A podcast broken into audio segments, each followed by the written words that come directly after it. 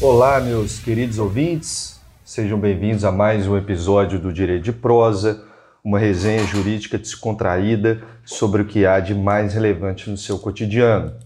Meu nome é Guilherme Rezende, sou advogado e a meu lado se encontra ele, o grande professor Diego Castro.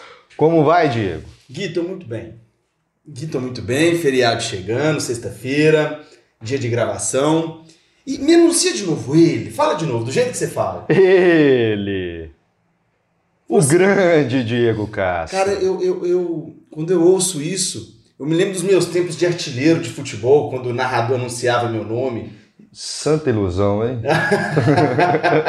quando o meu codinome era Diego ainda. Ah, Diego. É, parece na escalação de time, né? Ele, o centroavante, o A- matador. Aquelas frases do Diego no um Flamengo 1,69 servem. de puro perigo. Olha só, matador igual Romário, então. Exatamente. Eu tenho mais gols que ele, inclusive. Ah, sim, beleza. Dom Gui, conte pra nós qual é o tema da prosa de hoje que você trouxe. O que, que você preparou pra gente? Abra o seu coração. O que que. Pois é, Diego, a gente, a gente prepara os assuntos do cotidiano e que mais estão. Porque, assim, esse governo ele dá muito subsídio para nós. Ô, se dá. Dá muito material para nós, a gente vai ter muitas prosas ainda. Inclusive, Eu gostaria- Uma... Hum. Desculpa te interromper. Inclusive, eu vi uma frase esses dias. Me desculpe. Quem for correligionário do, do, do- do senhor presidente. Eu vi, eu vi uma frase esses dias que me, me causou uma curiosidade. Que é Curiosidade. pra ele esquecer o Trump. O Trump é boy lixo. o Trump só vive de promessas. Ah, eu já eu, eu vi uma montagem, a carinha I just call to say I love you. E aí, carinha de emocionante. Ai, ai, Ô, gente, a gente podia formar uma banda, hein, Não cara? é fácil não, hein, Gui? Esse, esse dueto nosso foi cara? bom, hein? Eu quase continuei a música. I just call. É, cara. Mas o- o, o interessante é. Gente, quando eu falo pra ele esquecer o Trump que é boy lixo, é porque ele prometeu auxiliar o Brasil no, Na entrada ao CDE. Mas o Brasil vai ser precedido pela Argentina, pela Romênia. Aí Trump e Bolsonaro já inclusive trocaram tweets de que o apoio continua de pé e etc. É, Então, I love you. Eu te apoio, mas depois da Argentina e da Romênia, entendeu? Mas enfim, prossigamos. Qual é o nosso tema, Gui? É Nós esse? vamos. Não, nós vamos falar de fundo eleitoral. Fundo eleitoral passou na Câmara, passou no Senado. Como foi reformado no Senado, voltou para a Câmara e foi sancionado com vetos pelo nosso presidente Jair Messias Bolsonaro. Vamos fazer uma, uma contextualização para a galera saber o que, que se trata do fundo eleitoral. Primeiro, era um projeto. É um projeto 5029 de 2019, que foi transformado uma lei ordinária 13877 de 2019.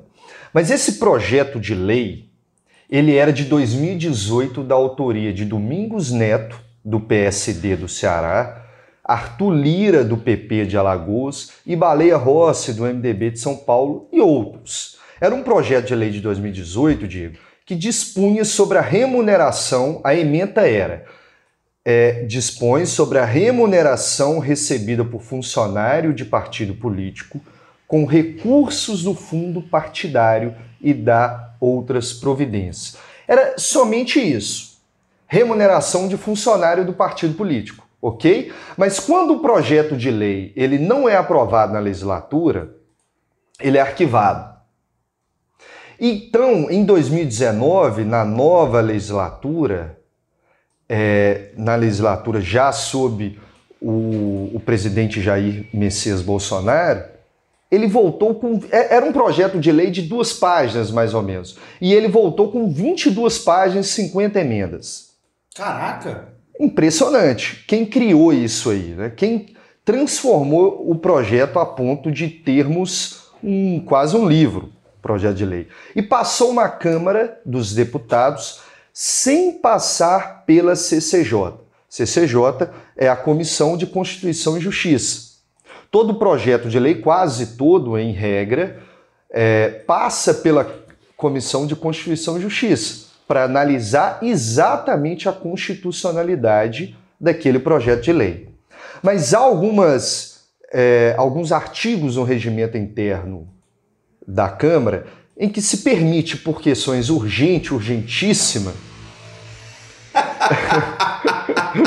é uma piada interna, viu, gente? Urgente, urgentíssimo e permite que o projeto de lei. Não podemos explicar essa piada interna, mas é porque é, algumas pessoas são conhecidas na justiça, no fórum, de urgente, de causas urgente urgentíssimas, as causas dessas pessoas são sempre as mais urgentes. Ah, Mas, pois, pois bem. Eu vou repetir negócio, você não é fácil. Né?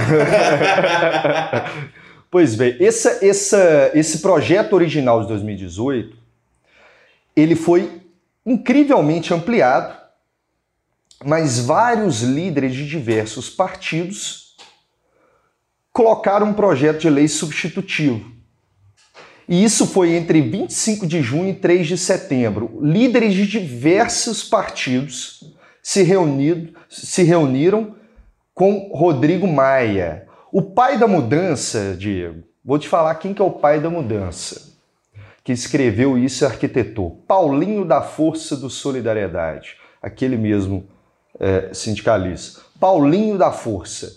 Ele, e, e, e quem patrocinou essa mudança foi partido da esquerda, da direita e do centrão. Então a gente está então, então nós estamos aqui, isso é importante pontuar. Nós estamos falando de uma alteração legislativa que decorreu de uma comunhão entre todos os espectros políticos, tanto esquerda quanto direita, quanto centrão. Nós não estamos falando de algo só de um dos espectros políticos, não, correto? Correto, é desde o PT ao PSL. E aí passa pelo DEM, pelo MDB, pelo SDB e todo o centrão. Isso aí, o Rodrigo Maia ele tem é, posado de, de estadista, né? Frente ao Jair Messias Bolsonaro, ele cresceu muito como estadista. Mas até nós, né? É, né? Até nós. Vai bater de novo? Parecer estadista perto dele não é algo muito difícil. É, e, e o, o, Rodrigo Maia, ele tem se posado a favor do mercado financeiro, de defender o equilíbrio fiscal. Na verdade, a pauta da reforma da Previdência foi encampada por ele e não pelo Executivo. O Executivo, claro, por meio do, do Guedes, do Poço Ipiranga, ele teve a iniciativa, mas quem está ali batalhando no Congresso Nacional é mais o Rodrigo Maia. Então ele tem se posado frente aos arroubos do Bolsonaro como um estadista. E aí ele juntou, ele fez uma articulação com todos esses partidos e na surdina ele lançou esse projeto de lei e aprovou, ultrapassando a CCJ e fez uma aprovação é, do, desse projeto de lei, assim, 20 23 horas da noite do dia 3 de setembro, tá? Foi algo no escuro e 4 de setembro já mandou para o Senado Federal. No Senado Federal, o presidente é o Davi Alcolumbre.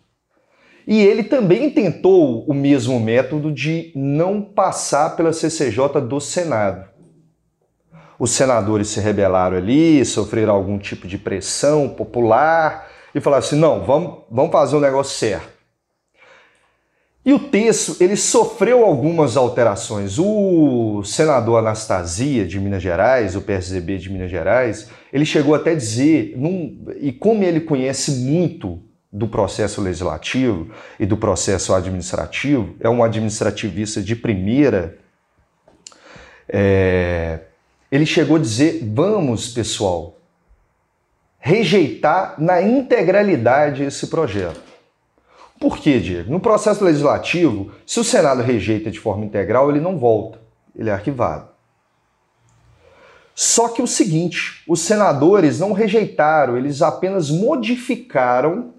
Nós vamos falar mais para frente que tipo de mudança houve nesse projeto de lei, tá?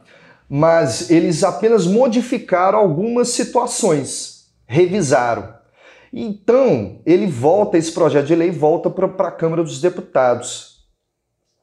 Inclusive, a Câmara dos Deputados podendo é, é, rejeitar as reformas feitas pelo Senado Federal. Então, entendam, ouvintes, um projeto de lei originário completamente diferente, que falava de 2018 de funcionalismo é, do funcionário do partido político, ele na surdina veio em 2019 completamente modificado por partidos da esquerda até a direita, sob a batuta do Rodrigo Maia. Rodrigo Maia passa, manda para o Senado, o Senado faz uma alteração, manda para a Câmara dos Deputados de novo e a Câmara dos Deputados ali altera, enfim, envia para a sanção presidencial. Algumas entidades de luta permanente contra a corrupção, tem, tem vários, mas algumas fizeram uma, uma carta aberta e mandaram para o presidente eh, Bolsonaro, a Transparência Brasil, artigo 19, contas abertas, Instituto Não Aceita Corrupção e outras muito muito mais aí lançaram e falaram que era um dos maiores retrocessos da história. É, e quais foram, Gui? E eu fico me perguntando, quais foram as principais alterações sofridas pelo, pelas novas regras, em razão das novas regras, promovidas Pois é. Em 2000, o fundo eleitoral é diferente do fundo partidário. Isso. É uma coisa que eu quero que você esclareça para todo mundo porque é algo que causa muita confusão. O fundo, o fundo partidário, ele é, tem a lei é, 9096 de 95. Que é a lei dos partidos políticos, correto? Exatamente. O, o fundo partidário, ele sempre existiu como uma forma de sustentar a nossa democracia, é, de dinheiro para os partidos políticos sobreviverem. Então você está dizendo que a democracia tem um preço a democracia tem um preço. É, multas e penalidades do Código Eleitoral, é, recursos financeiros destinados por lei, doações de pessoas físicas, dotações orçamentárias da União, são fontes do fundo partidário. E ali é dividido o diretório nacional do partido, o diretório estadual, para propaganda, para fundações, é, enfim, há uma repartição desse dinheiro para os partidos políticos. Então, o fundo partidário é um, uma dotação destinada aos partidos políticos como forma de sustentar a democracia, correto? Exato. Para te dar números, 2010, 200 milhões. Milhões. Em milhões de reais. Em 2018, o Congresso aprovou 888,7 milhões de reais. Isso para ser distribuído entre partidos políticos. E não de forma igualitária. Sim. Né? Você tem uma. É, 2% desse dinheiro é que vai de forma igualitária.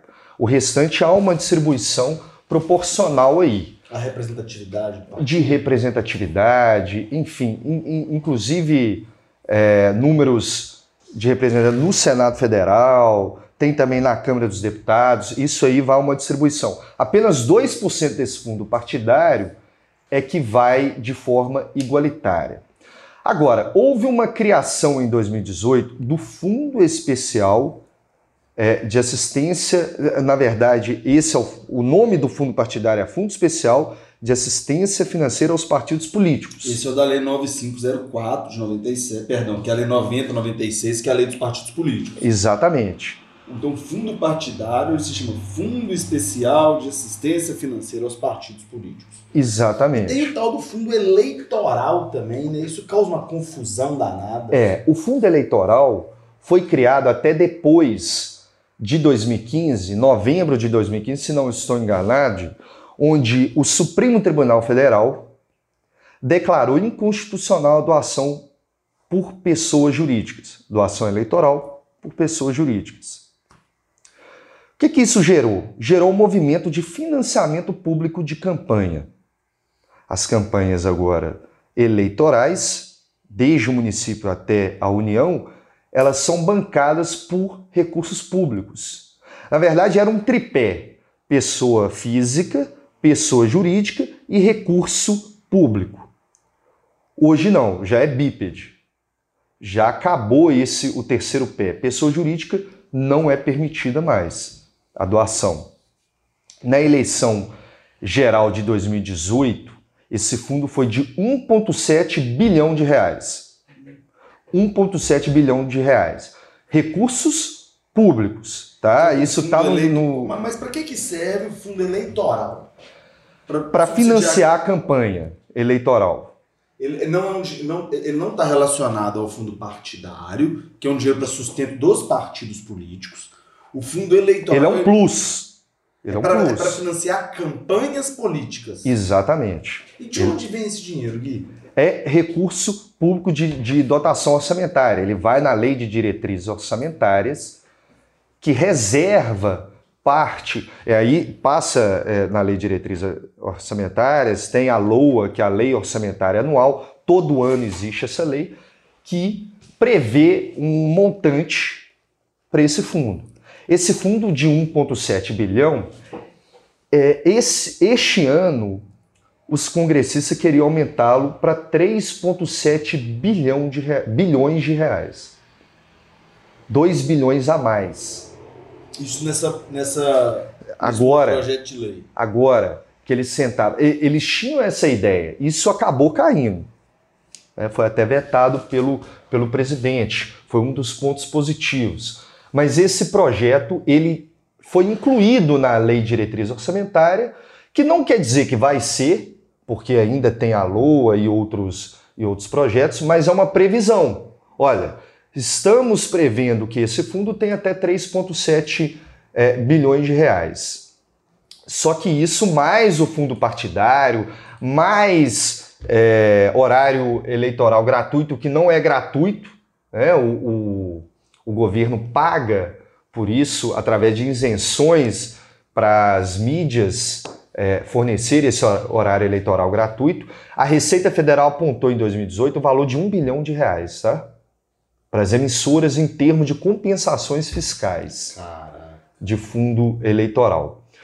Pois bem, essa, essa é a diferença, basicamente. A proposta que encampou PT, PSDB, PSL, é, a maioria do. grande parte do PCL, inclusive, foi, foi contra, né? Mas outra parte foi a favor. Encampou essa mudança é, desse, desse projeto de lei. Um fundo, isso caiu.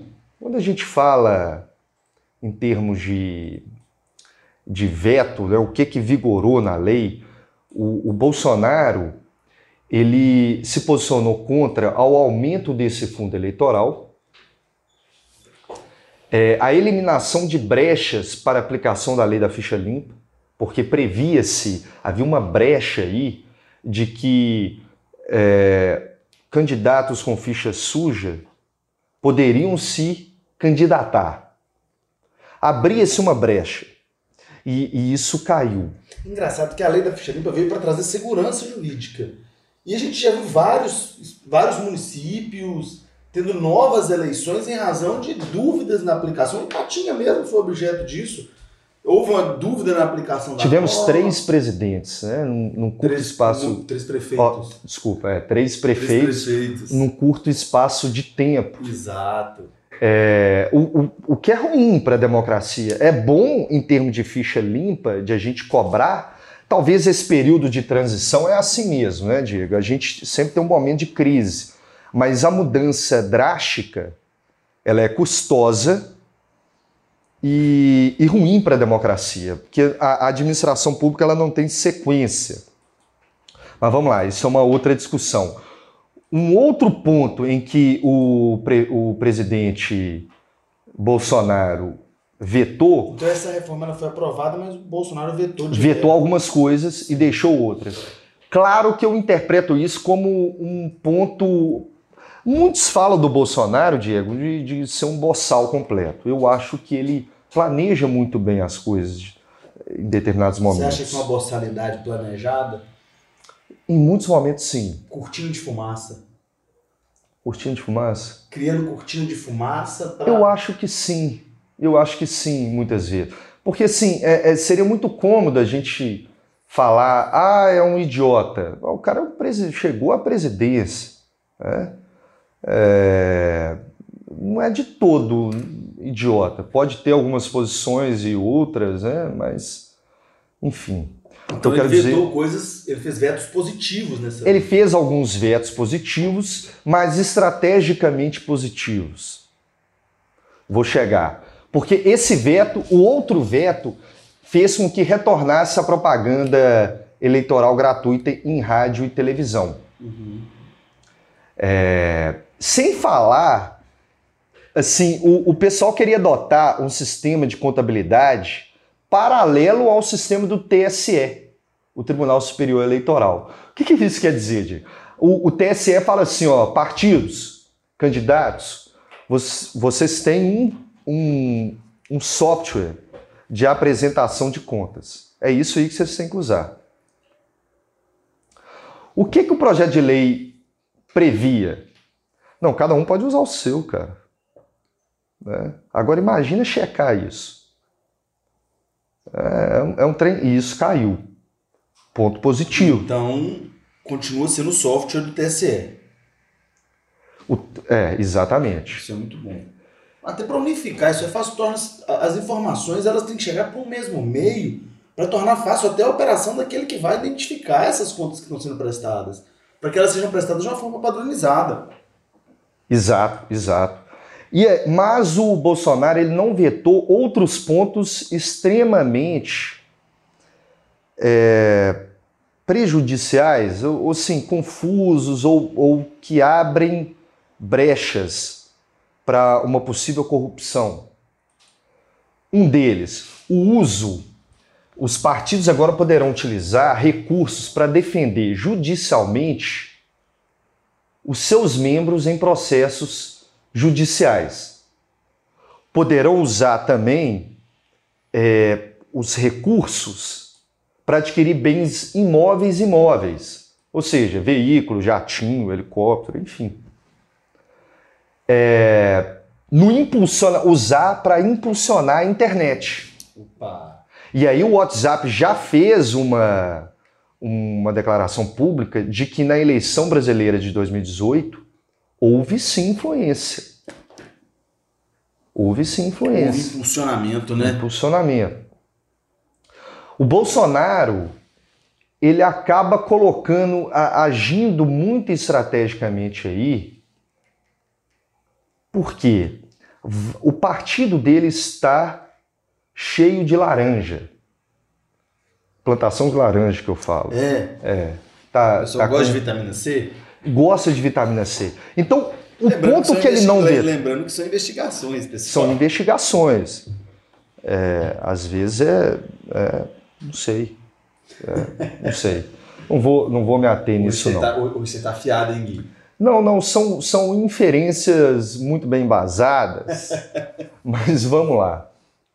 O, o PS, ele não vetar esse ponto de uso do dinheiro público para pagar advogados e contadores de membros que estejam sob processo judicial, vem a calhar o PSL que tem várias acusações de laranja nas últimas eleições. Então eles vão poder usar esse fundo para pagar os profissionais. É, inclusive, o PSL é o maior agraciado da, da distribuição desse fundo partidário.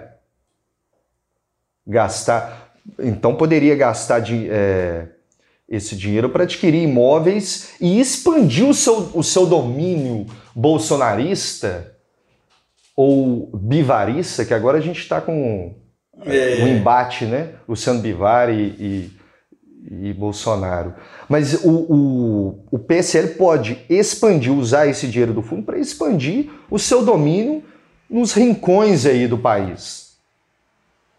Outro ponto que ele não vetou, o uso do impulsionamento em rede social. É uma estratégia de marketing do Bolsonaro. Foi que usou muito. Usou muito e pode ser, né, rumo a 2020, Frise, 2022. Não somente o Bolsonaro, né? Vários candidatos, vários partidos também utilizaram desse impulsionamento online, desse impulsionamento por redes sociais, mas frisando que o, o presidente usou muito disso também. Não só ele, como inclusive custeado por empresas que o apoiavam, mas frisando investigações ainda. É, é, é, você não tem provas, não? Tenho não, nem acesso aos autos. Ah, entendi. Mas alguns, algumas pessoas me perguntaram, Diego, o seguinte: ah, mas e aí, usar esse dinheiro do fundo partidário, fundo eleitoral, para pagar advogados, essas coisas, contador, profissionais liberais, enfim, o que, que isso poderia ser ruim? É porque exatamente esse meio é que abre brecha para o Caixa 2. Isso. Por quê? É, os vários escândalos de corrupção na história brasileira, da redemocratização para cá, serviram de serviços fictícios ou superfaturados. Então você tem um PC Faria, não, não, não sei se a, os ouvintes lembram do PC Farias, que já fazia isso com a sua consultoria na década de 80 e 90. Todos os grandes casos subsequentes, você tem uns anões do orçamento, não sei se você lembra do, de um dos anões do orçamento. E aí, gente, era, era, foi um, uma CPI que um, um pessoal se utilizava do, do orçamento para ganhar dinheiro, né? desviava. E muitos tinham 1,60m. Era mais ou menos do, do seu nível, assim, né, Diego? E aí foram conhecidos como anões do orçamento. Cara. Ah, tá, entendi. Não me tira o sentimento, eu fico pé da vida. E, e eles. E tinha um, um dos, dos anões, eu, eu esqueci o nome dele. Mas ele falou assim: não, é porque Deus me agraciou. Eu fui beneficiado mais de 50 vezes na, na Mega Sena, na loteria. Deus me agraciou. Deus, um grande sortudo, né? Um grande sortudo. E, e às vezes ele é, né, Diego? Então, vai, vai sabe. Que cola. Mas tem vários outros, o Mensalão, o Castelo de Areia, Lava Jato, todos com essa brecha do Caixa 2 por meio desses serviços fictícios e superfaturados. Por isso que isso é uma brecha para a corrupção. Usar é, dessa forma. E passou. Esse projeto só passou nesse momento agora, Diego, eu creio, eu creio, por conta é, do baque na Lava Jato. Baque no Moro. Inclusive o, o ministro Moro se se quedou em silêncio. É, ele, ele se posicionou apenas contra dois aspectos: a possibilidade de comprar passagem aérea para não filiados ao partido e a alteração na regra de verificação de ineligibilidade de candidatos. O resto ele ficou calado. Então ele não, não, não se opôs a essa flexibilização.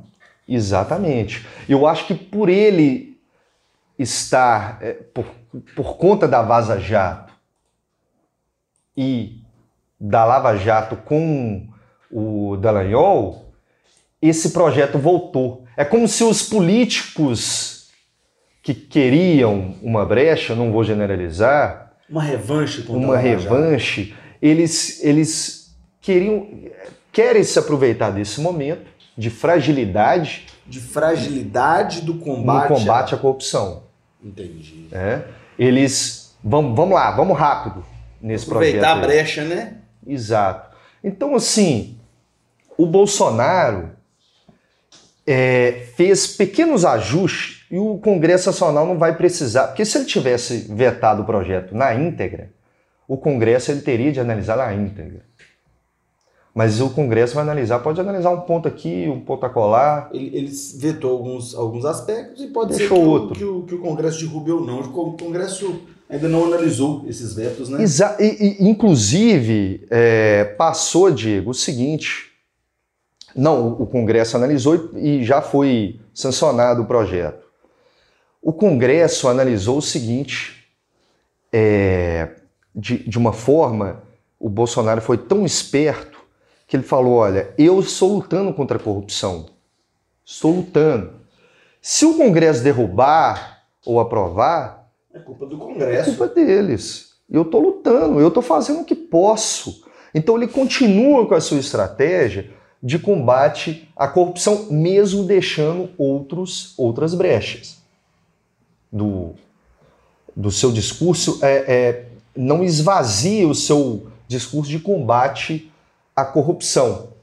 Eu acho, aí se você me permite, Diego, eu, eu fui procurar saber como que é o financiamento, porque eu, eu tenho uma posição assim, eu tenho uma posição de que a democracia ela custa, não sei qual é a sua, você me fala depois, mas é, eu tenho uma posição que a democracia ela custa um dinheiro, ela custa um recurso, ela tem um custo.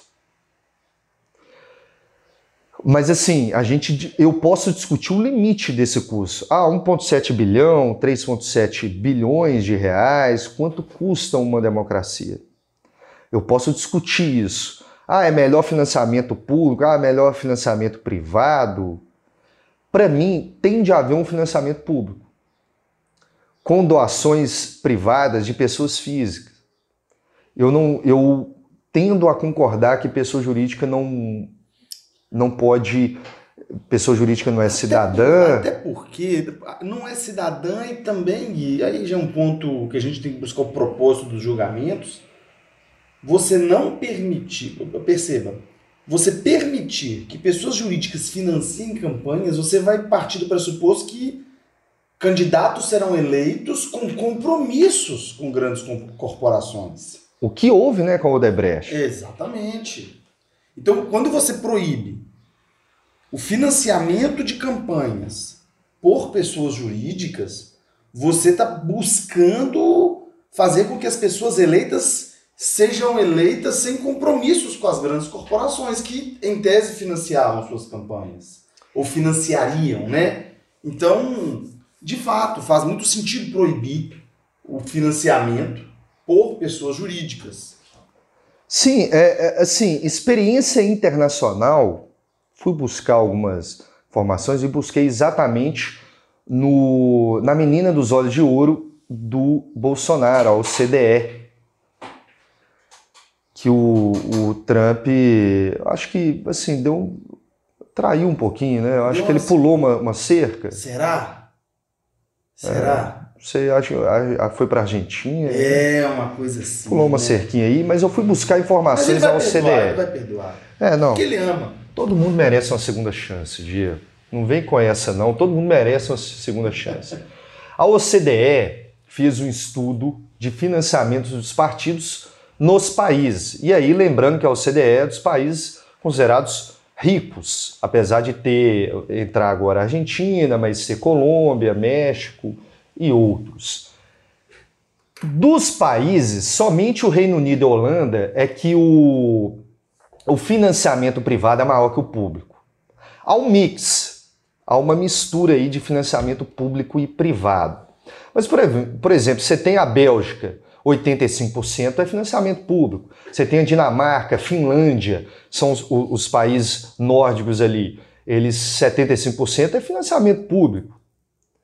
Você tem a, a Grécia, 90%. Tudo bem, aí vai falar, ah, a Grécia está naquela crise toda, mas envolve mais, mais situações. É, a Noruega, quase 70%, Portugal, quase é, em torno de 80%, a Espanha, quase 90%, somente mesmo o Reino Unido e a Holanda com um índice maior de financiamento privado. O Brasil, quando teve esse estudo, tinha 5% de financiamento público, esse estudo pegou o Brasil em 2014, apesar de não fazer parte da OCDE, mas foi estudado, e 95% de financiamento privado. Então, não há uma regra, Diego, não há uma regra falando o seguinte: olha, financiamento público melhora a democracia. O que eu posso falar é que, na sua maioria, países considerados democráticos, em sua maioria, democracias invejadas, possuem como em sua maior parte, financiamento público de campanha. Tá? E algumas exceções, como Reino Unido, Estados Unidos e Holanda, com maior financiamento privado de campanha. Mas não há uma regra. Eu não posso te falar qual que é o melhor sistema. Talvez seria um mix mesmo. Uma mistura de, é, de um financiamento é, privado através de doações, como é hoje de doações de pessoas físicas, com um financiamento público de campanha. É, no, a experiência internacional para o barateamento de uma eleição estabelece meio que uma lista fechada de, de candidatos, o eleitor vota então no partido, o que fortalece o partido, a campanha, a campanha deixa de ser personalista e vai mais o partido, fortalece, é, mas tem um efeito colateral, os caciques desses partidos é que vão decidir essa lista, então pode ter esse efeito colateral. É, uma mistura de lista fechada com um voto distrital. Os distritos no Brasil são muito grandes, né? Um candidato a deputado estadual, um, um estado como Minas, é do tamanho da, da, da França inteira. Então são distritos muito grandes. O efeito colateral é que pode ser uma, uma Câmara Federal numa eleição de bairro. É, há distritos em São Paulo que é maior do que muitas regiões. Uhum. É, São Paulo tem mais de 20 milhões de, de habitantes. Então tem, não tem uma receita pronta para isso. E o, o, difícil é que mesmo assim o, o, ataque de diminuição, o que o Supremo fez, ah, não pode campanha é, doação por pessoa jurídica, atacou o lado da oferta. Sabe o que, que me lembrou? Você é um grande estudioso da economia, de, faz investimento, tem muito dinheiro ah, investidos aí na, nas ilhas Berkeley, Jersey, como é que é? Coitado Você tem mim. muito dinheiro aí em paraíso fiscal, não tem? Tem, imagina. Você é um cara, eu, eu tenho, tenho que aprender muito para investir meu, meu dinheirinho. Coitado de mim. Mas eu lembro do Al Capone, viu, Diego? O Al Capone se aproveitou de uma brecha legal da, do álcool, de cancelou. Os Estados Unidos teve um momento na, na década de 20 que, para diminuir a violência e a vadiagem, os Estados Unidos aprovaram uma emenda proibindo o comércio de bebida alcoólica. E Al Capone nadou nisso aí. Ou seja, os Estados Unidos atacou o lado da demanda, mas criou uma oferta no mercado paralelo, mercado negro. Isso teve no Brasil aqui na, em reserva de informática, na década de, de 80 ali para 90, é, os computadores Cobra, não sei se você lembra disso. Lembro, lembro. Mas talvez essa restrição no nosso nosso meio eleitoral, ele provoque também certos problemas que vêm desse problema econômico, o aumento do preço do produto. Qual que é o aumento do preço do produto? Lá no mercado negro era o álcool. Você comprar um uísque no mercado negro americano, naquela época, aumentou muito.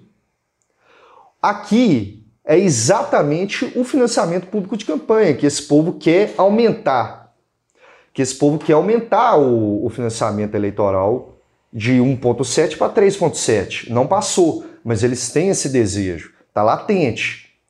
Um segundo, o florescimento de um mercado ilegal. E essas brechas vêm para isso. O mercado negro ele vai surgir através dessas brechas. O terceiro a busca do consumidor por produtos substitutos. E o que, que a gente viu, Diego? o que, que os partidos vão buscar, já que pode de, é, é, para substitutos mais baratos para ele, candidatos que trazem grande volume de votos, grandes investimentos para a campanha. Foi, por exemplo, doações empresariais próprias. Você vê um Calil em Belo Horizonte, um Dória em São Paulo. O rapaz do Zema, aqui em Minas Gerais. O Zema, exatamente. Como é que era o, o nome? Zema, né? Romeu Zema. Não, do, do, da empresa dele é... é... Esqueci. É Zema mesmo. É Zema, acho que é, é. é Zema. Enfim, os nossos leitores vão nos corrigir aí. É, mas grandes com candidatos. Loja Zema. Loja Zema. Com, com exposição midiática. Celebridade, radialista, apresentador de TV, líder religioso. Você vê isso hoje. Verdade, verdade. Esse é um substituto. Por quê? Para os partidos isso é melhor. É. E, e, e assim, essa brecha de sistema é difícil para o Ministério Público Eleitoral porque não dispõe de uma estrutura própria. Lembrando que o, o Ministério Público Eleitoral ele tem membros do Ministério Público Federal e Estadual designados provisoriamente ali. A mão de obra é composta de outros órgãos. Então não é um, um não é um órgão público muito aparelhado para fiscalizar imensas campanhas eleitorais. Agora a gente vai, vai ter em 2020 eleições municipais. A rodo. Né? A gente vai ter muitas é, é eleições. Imagine mais de 5 mil municípios no Brasil. Fiscalizar isso. Difícil, né? Mas a conclusão que eu chego, Diego, é o seguinte: eu sou a favor de um financiamento público de campanha, sou a favor. Exatamente, é, é, nós precisamos aprofundar essa reforma, não só no lado da oferta, mas também na demanda, é, porque senão vai existir efeito colateral. Mas eu sou contra o aumento do fundo eleitoral, do jeito que está. Porque é, entre 2012 e 2014, grandes companhias injetaram mais de quase 7 bilhões de reais em campanhas eleitorais. A Lava Jato viu isso. Tá? E aí vou, vou esse, esse e foi por pessoas jurídicas, a Odebrecht, por exemplo. Eu sou contra esse, essa, essa brecha, o que, o que teve de uma forma geral. Ainda bem que alguns pontos caíram. Mas esse fundo partidário aumentou muito também, exatamente para cobrir esses gastos de campanha. E se você aumenta o fundo eleitoral, você diminui o interesse do partido político em brigar pelos eleitores. Eles vão que injetar dinheiro e não vão brigar pelo. Se você diminui o dinheiro, o que, que você vai fazer? Aumentar a competitividade partidária. Verdade. É por isso que eu sou, é, sou contra esse aumento, que você gera um grande poder de governança sobre esses partidos. O Luciano Bivar, do PSL, por exemplo, ficou com mais de. ficou com em torno de 15% do fundo eleitoral destinado ao seu partido. Três vezes mais do que foi destinado a Jair Bolsonaro. Quer dizer, esses grandes caciques dominam o seu partido. Você simplesmente aumentou o poder de barganha desses líderes partidários. Então você vê no MDB, na Câmara, sobrenome, por exemplo, Barbalho do, do Pará, o Alves do Rio Grande do Norte, Vieira Lima da Bahia, o Ralp em, em Rondônia, é, o Miranda em Tocantins. Você vê esses grandes nomes até hoje, caciques da, da política. Né? É, e o argumento principal de que ah, é preciso dinheiro para fazer campanha, porque campanha no Brasil é caro. E aí você tem mais ou menos 5.500 municípios no Brasil. Eu peguei número, Diego, em 2016, mais de 80% de todos os vereadores do país conseguiram se eleger utilizando menos de 10 mil reais. Mais de 80%? Mais de 80%, em torno de 83% conseguiram se eleger utilizando menos de 10 mil reais. Claro que grande parte desses municípios são pequenos municípios. No caso de prefeito, isso cai para 75% mais ou menos. Mas é um número ainda expressivo, gastando abaixo de 100 mil reais. Então, 83% de vereadores gastando abaixo de 10 mil reais e 75% de prefeitos gastando abaixo de 100 mil reais. Você, é, não sei se você acompanhou, mas em 2018 alguns é, candidatos conseguindo ser eleitos, por exemplo, a Áurea Carolina do PSOL em Minas Gerais, é, Alexis de, é, Fontaine do Novo de São Paulo. Muitos novatos chegaram à Câmara dos Deputados através de militância, de rede social, de indo para as ruas. A gente, nós temos exemplos na, no próprio Congresso. O Kim Kataguiri, Sim. Aquele Arthur do Mamãe Falei, que acho que é Arthur Duval o nome dele. Pessoal de rede social, de YouTube, que chegou ao Congresso Nacional, ao cargo de deputado.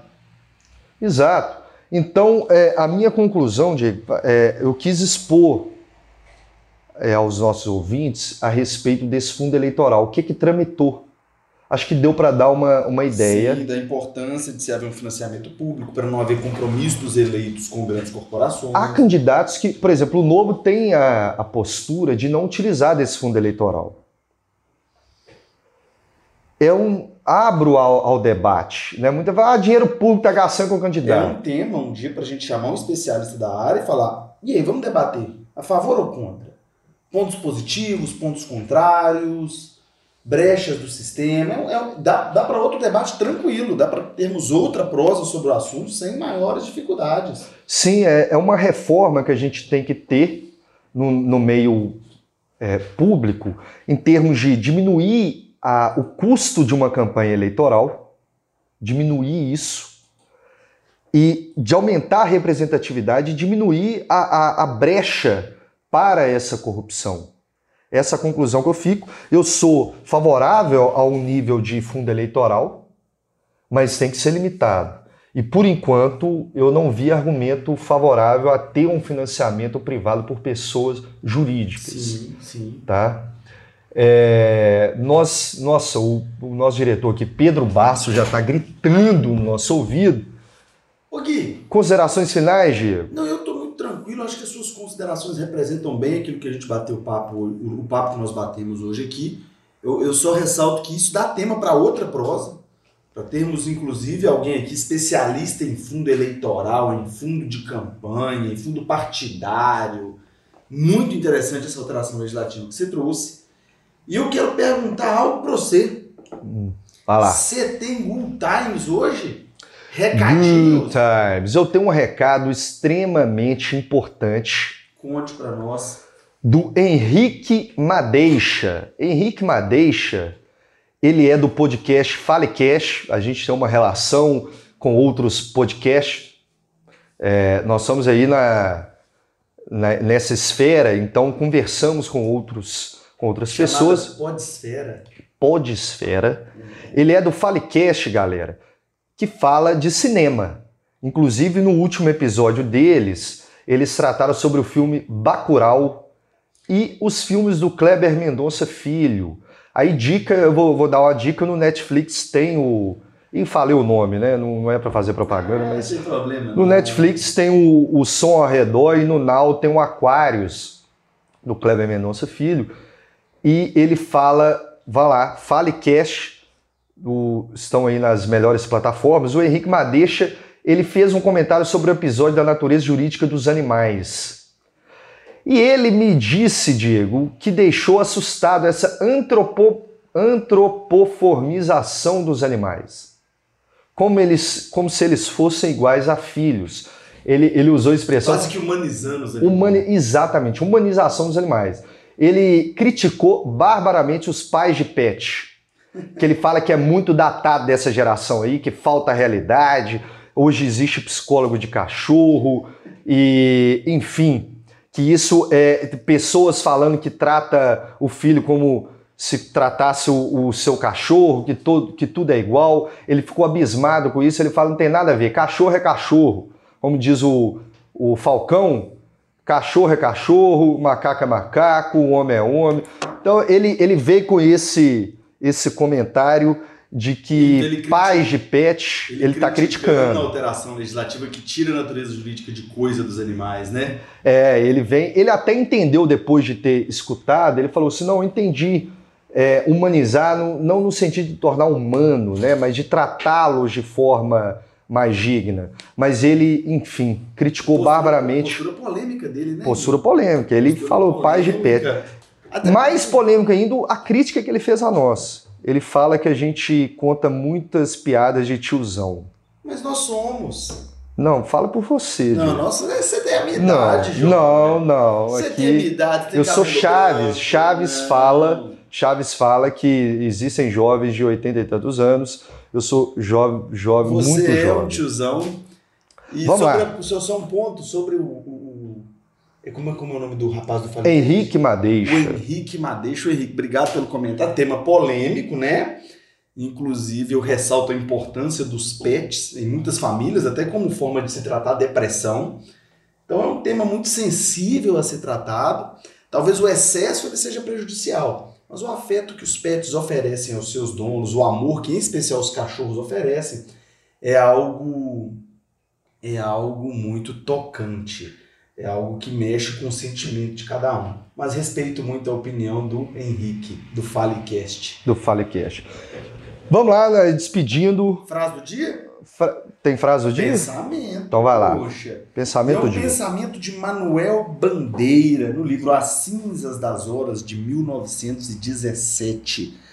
E frase mais uma vez extraída do Instagram Psicanálise Citação, administrado pelo nosso querido Humberto Oliveira, o Beto Oliveira, psicólogo que participou conosco. A frase é, abram aspas, e a vida vai tecendo laços, quase impossíveis de romper. Tudo que amamos são pedaços vivos de nosso próprio ser. Feche aspas. Isso é verdade, a cada pessoa que amamos, ela passa a fazer parte do nosso existir e tudo que a afeta também passa a nos afetar também. A vida é uma coxa de retalhos do amor, então. Hum, eu amo.